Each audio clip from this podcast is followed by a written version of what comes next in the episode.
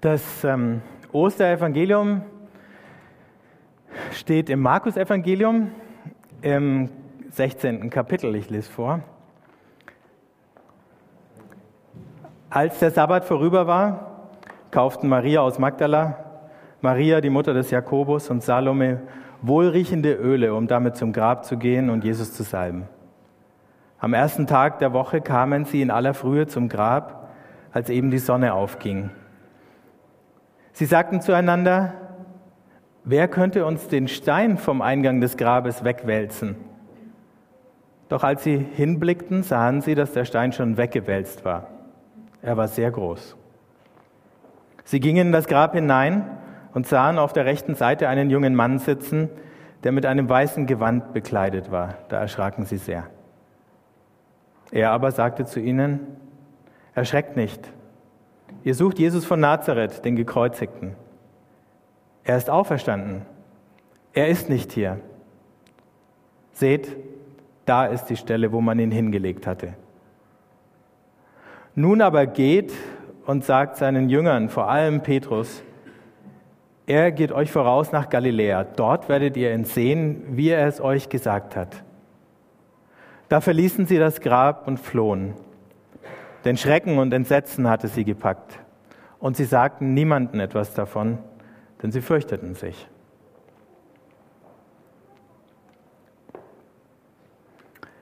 Da stehen also diese drei Frauen früh am Morgen auf, am Tag nach dem Sabbat, an dem man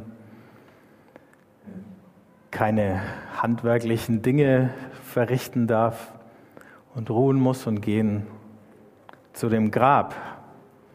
Noch auf dem Weg überlegen sie, wie kriegen wir jetzt diesen Stein da weg?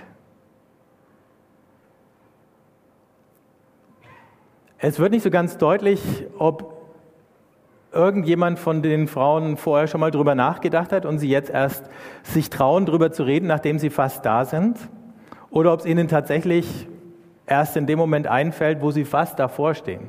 Hallo, da war doch noch dieser dicke Stein.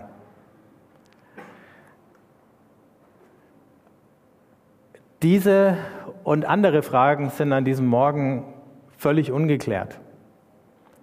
Aber mit all ihren ungeklärten Fragen sind sie eben auf dem Weg dahin.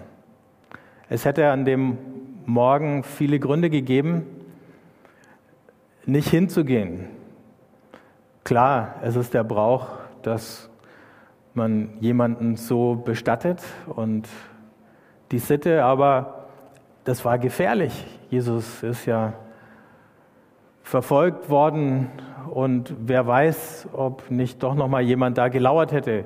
Frauen sind vielleicht ein bisschen weniger gefährdet gewesen als Männer.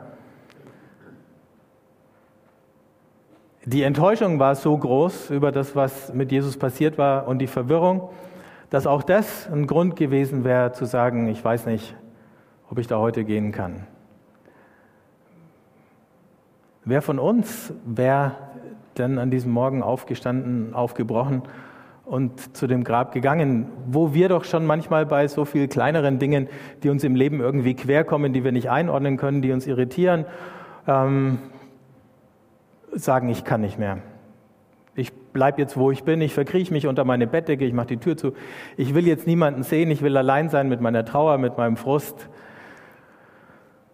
Ich will nicht raus unter Leute, ich will schon gar nicht irgendwie in Schwierigkeiten oder in Gefahr gehen. Und ich will mir jetzt auch nichts zumuten an Aufgaben. Ich brauche jetzt einfach mal eine Pause. Hätten die Frauen so gedacht, dann hätte niemand festgestellt, dass dieses Grab leer war an dem Morgen.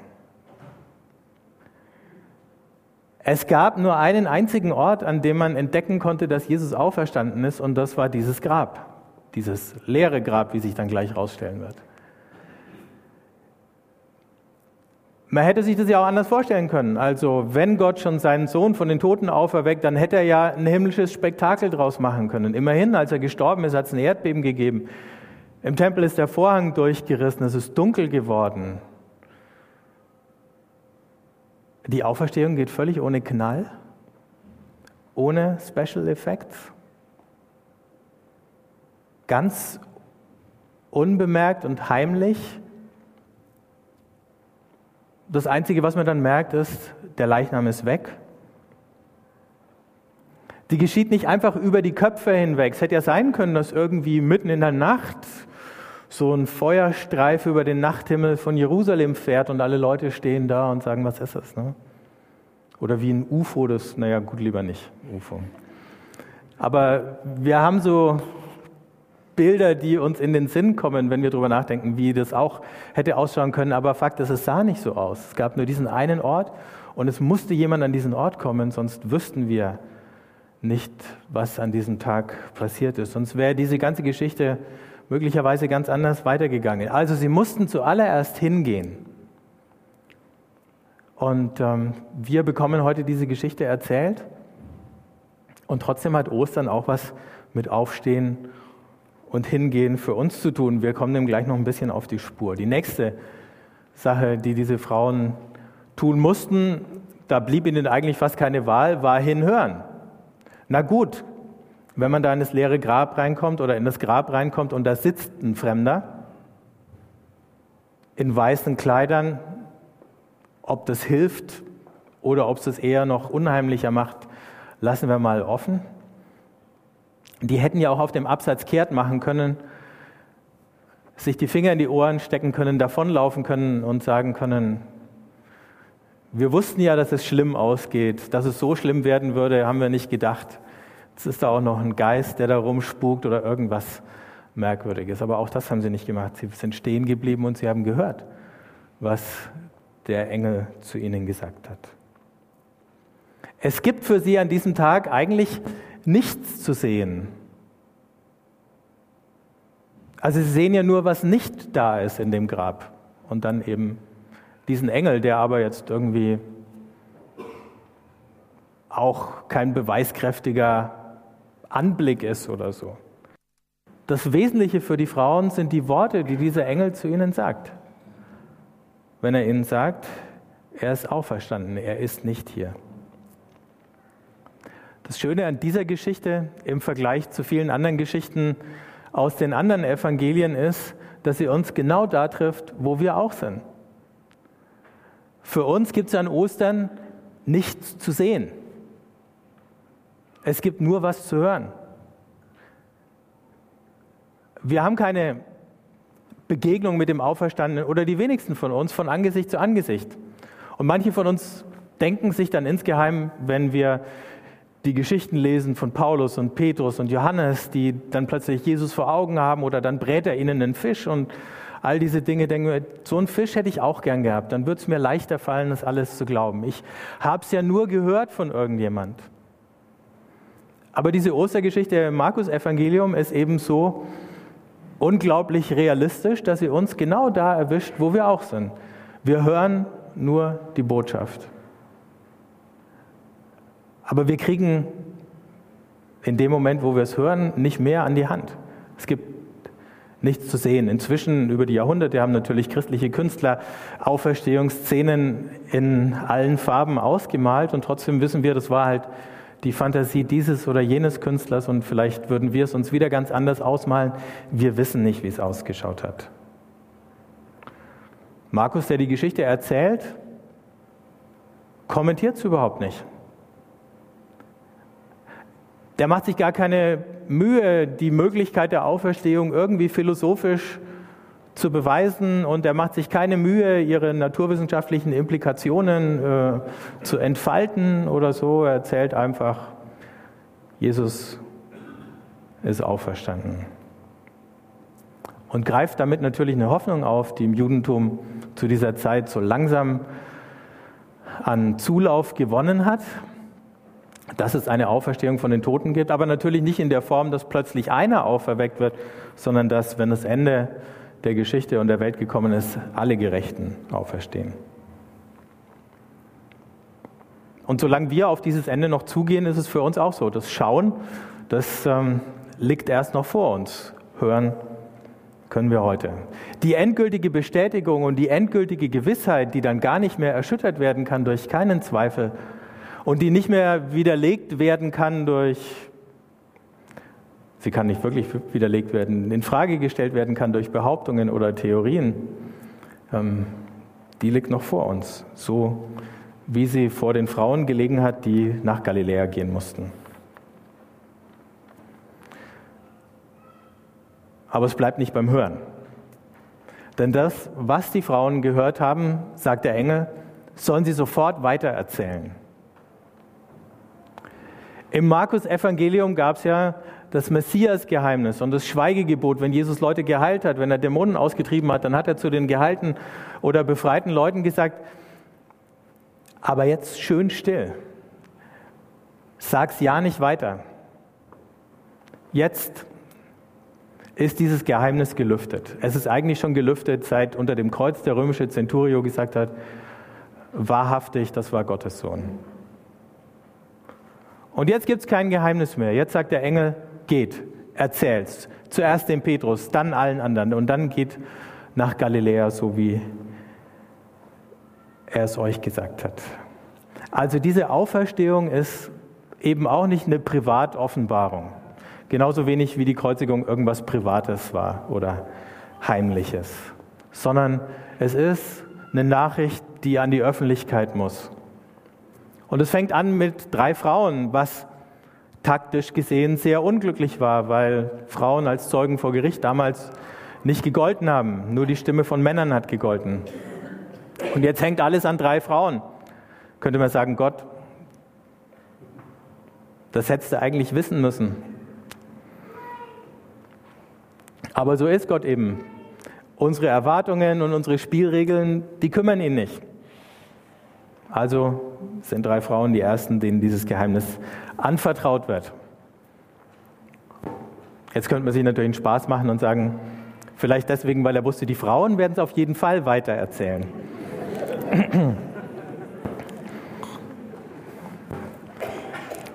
Männer,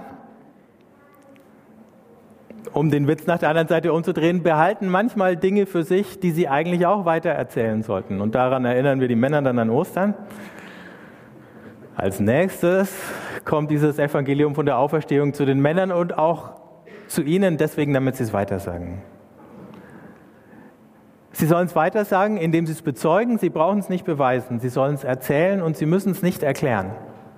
Weil letzten Endes das, das eine Ereignis in der ganzen Geschichte der Welt ist, dass wir nicht wirklich begreifen, beweisen oder irgendwie erschöpfend erklären könnten. Wir können nur sagen, alle unsere Vorstellungen, die wir bisher hatten von wie die Welt funktioniert und dass der Tod endgültig ist und all das, die sind mit diesem Ereignis in Frage gestellt und aufgehoben. Also, um es erzählen zu können, müssen die Frauen jetzt aufbrechen. Und damit die Jünger verstehen, was diese Botschaft eigentlich bedeutet, müssen auch sie aufbrechen und müssen weiterziehen nach Galiläa, ein weiter Weg, denn die nächste Begegnung, die findet nicht in Jerusalem statt. Diese Erscheinungen des auferstandenen Jesus, die spielen sich an völlig unterschiedlichen Orten ab. Die sind nicht an einen Ort gebunden. Deswegen gibt es heute zwar etliche Kirchen in Jerusalem und im Heiligen Land, aber es gibt eben nicht den einen Ort, der der zentrale Wallfahrtsort wäre. Und ganz ehrlich, als Christ musst du auch nicht nach Israel pilgern weil der auferstandene Jesus nicht an einen Ort gebunden ist. Aber du musst möglicherweise einen Weg zurücklegen. Und auf den Weg müssen sich die Jünger machen. Und dazu brauchen sie den Hinweis, damit sie den auferstandenen Jesus dann in Galiläa treffen. Und wahrscheinlich war das für sie schon wieder ein vertrautes Muster, weil Jesus ist ja nie lange an einem Ort geblieben, sondern er war ständig unterwegs. Und der auferstandene Jesus ist schon wieder unterwegs. Heute in Jerusalem und dann demnächst in Galiläa. Und demnächst, ein bisschen später, vor Damaskus. Da begegnet er dann dem Paulus. Es gibt keinen festen Ort, aber wenn ihr mir das Wortspiel erlaubt, es gibt ein festes Wort oder eine feste Zusage. Und ähm, das ist die Zusage, die wir bis heute haben. Jesus geht sozusagen seinen Jüngern voraus, er geht uns voraus. Wir treffen ihn vielleicht nicht morgen in Galiläa oder nicht morgen in, was die benachbarte Provinz, Oberpfalz, Oberfranken Unterfranken, wo auch immer ihr vielleicht noch hinfahrt über diese Feiertage oder in den Urlaub noch ein bisschen weiter. Unsere, unsere Reise, bis wir ihm begegnen, von Angesicht zu Angesicht, ist vielleicht deutlich länger, aber das Ergebnis ist dasselbe. Und ich glaube, als die Jünger in Galiläa angekommen sind, Jesus begegnet sind und dann war er ja doch wieder weg. Himmelfahrt, um das schon mal vorwegzunehmen, im äh, Internetzeitalter heißt, äh, Jesus ist in der Cloud. Das kennen natürlich nur die Elektronik. Äh, aber da kommen wir in Himmelfahrt nochmal drauf. Also, wo habe ich meinen Faden gerade verloren? Als ich diesen dummen Witz gemacht habe. Unser Weg ist weit, aber das Ergebnis ist das gleiche. Und nach dieser Begegnung in Galiläa wussten die Jünger auch, es ist nur eine Durchgangsstation. Es ist ja noch gar nicht dieses große Wiedersehen, von dem Jesus geredet hat, als er mit den Jüngern das Abendmahl gefeiert hat und gesagt hat, das nächste Mal, also wenn ich von dem Gewächs des Weinstocks trinke, dann werde ich es tun, wenn das Reich Gottes sichtbar gekommen ist.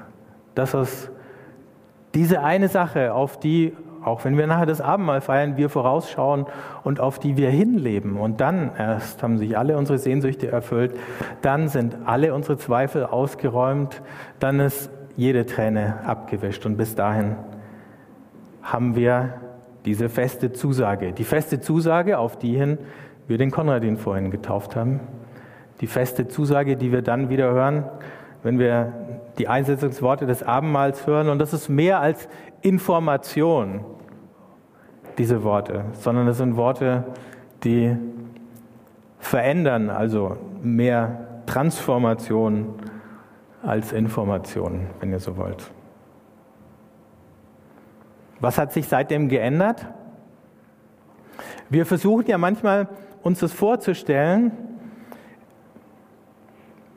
Ich will euch nicht vereinnahmen, ich versuche das manchmal mir so vorzustellen, als gäbe es irgendwie eine Linie, die von Ostern durch die ganze Geschichte wie so entweder eine ansteigende Kurve oder so läuft und am Ende steht dann sozusagen die Vollendung. Aber es funktioniert nicht. Also man könnte sich die Linie so vorstellen, es werden immer, immer mehr Christen und am Ende ist sozusagen die ganze Welt christlich. Jetzt schauen wir durch die Jahrhunderte und denken, es waren mal mehr, es waren mal weniger. Im Augenblick werden es, glaube glaub ich, gerade wieder mehr in manchen Regionen der Welt, bei uns vielleicht aber weniger.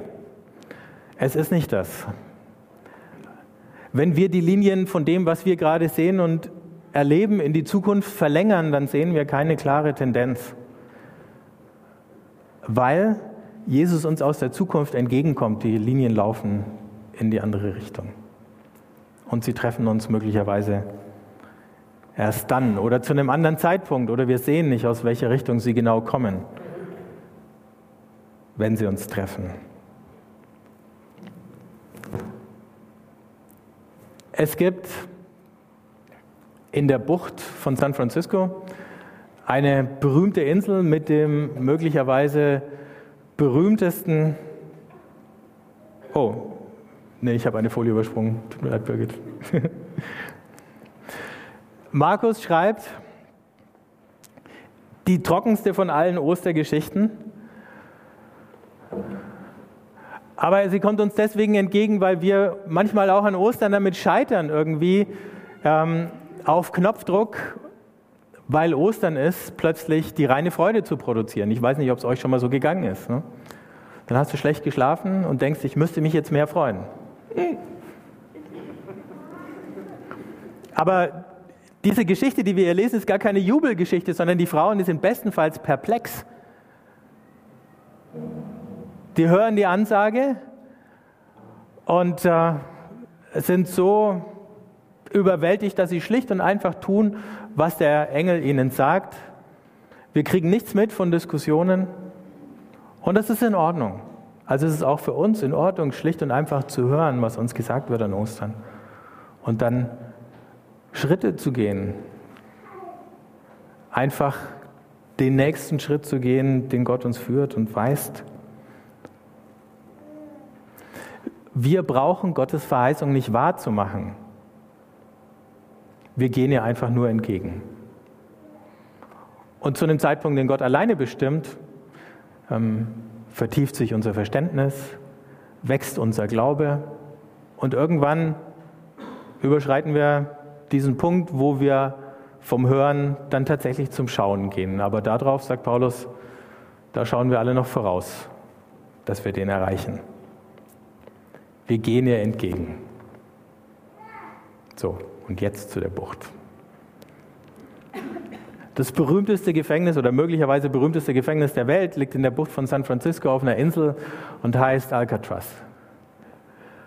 Inzwischen gibt es vielleicht noch ein paar berühmtere Gefängnisse, weil es seit fast 50 Jahren geschlossen ist. Heute kennen wir Abu Ghraib und Guantanamo oder Robben Island. Aber dieses Gefängnis war eine Legende. Und die Legende bestand darin, dass kein Häftling lebend aus diesem Gefängnis entkommen ist. Ein paar haben es vielleicht aus dem Gebäude rausgeschafft, aber sind dann bei dem Versuch, durch das Meer zu schwimmen, ertrunken. Im Jahr 1962 ist es einem Bankräuber gelungen, sich durch irgendwelche Gänge und Schächte zu zwängen. Und er hat irgendwo ein paar Handschuhe gehabt, die er mit Luft vollgepumpt und verklebt hatte. Und die hat er als Schwimmhilfe verwendet und hat es tatsächlich geschafft, ans Ufer zu schwimmen. Ein guter, geübter Schwimmer schafft das in vielleicht 35 Minuten, aber das Wasser ist kalt und die Häftlinge da drin waren nicht gut trainiert.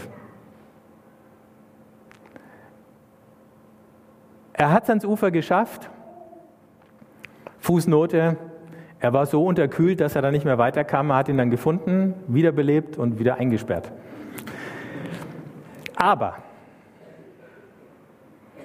der Mythos dieses Gefängnisses war zerstört.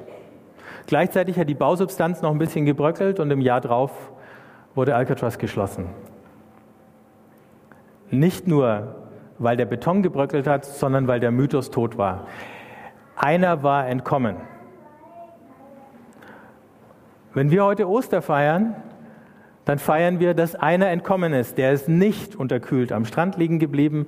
Er ist nicht wieder zurückgebracht worden in dieses Gefängnis, sondern wir haben es vorhin gehört in dem Text aus Offenbarung 1. Er hat sogar die Schlüssel geklaut, als er aufgebrochen ist. Er hat sie mitgenommen. Irgendwo da draußen läuft einer frei rum, der die Schlüssel hat von dem Gefängnis, vor dem jeder von uns Angst hat, wenn es das Gefängnis des Todes ist oder der Todesschatten, die uns manchmal treffen, sei es Einsamkeit, Krankheit, Streit, Hass, Gewalt und was uns sonst noch einfällt. Einer ist entkommen, er hat die Schlüssel mitgenommen. Irgendwann kommt er zurück, wenn keiner damit rechnet. Und dann springen die Türen von diesem Gefängnis auf und alle, die drinnen sitzen, werden entkommen und wir gehören dazu. Das ist das, was wir heute feiern. Und insofern, bei allem, was wir in unserem Leben an Schmerzlichem erleben, an Einschränkungen erleben, an unerfüllten Wünschen, Träumen und Hoffnungen erleben, ist heute der Tag, wo wir feiern können, dass unsere endgültige Befreiung gewiss ist. Er hat die Schlüssel mitgenommen.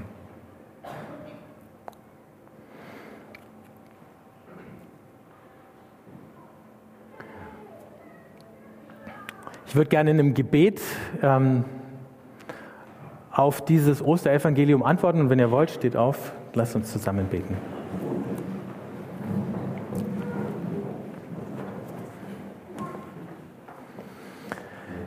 Jesus, wir danken dir, dass du für uns gelebt hast, für uns gestorben bist und für uns auferstanden bist. Und dass wenn wir mit dir leben, wir auch mit dir auferstehen werden. Wir danken dir, dass wir uns heute vergewissern können, indem wir auf dein Wort hören, indem wir es uns wieder sagen lassen, indem wir es aber nicht nur hören, sondern auch schmecken und fühlen, dass du dein Leben für uns ausgegossen und gegeben hast und dass du als Auferstandener in unserer Mitte bist. Ich bitte dich, dass du uns auf unserem Weg begleitest, dass du uns auf jedem Schritt führst und dass du uns in uns die Vorfreude wächst auf diese endgültige Begegnung, wenn wir von Angesicht zu Angesicht dich schauen. Amen.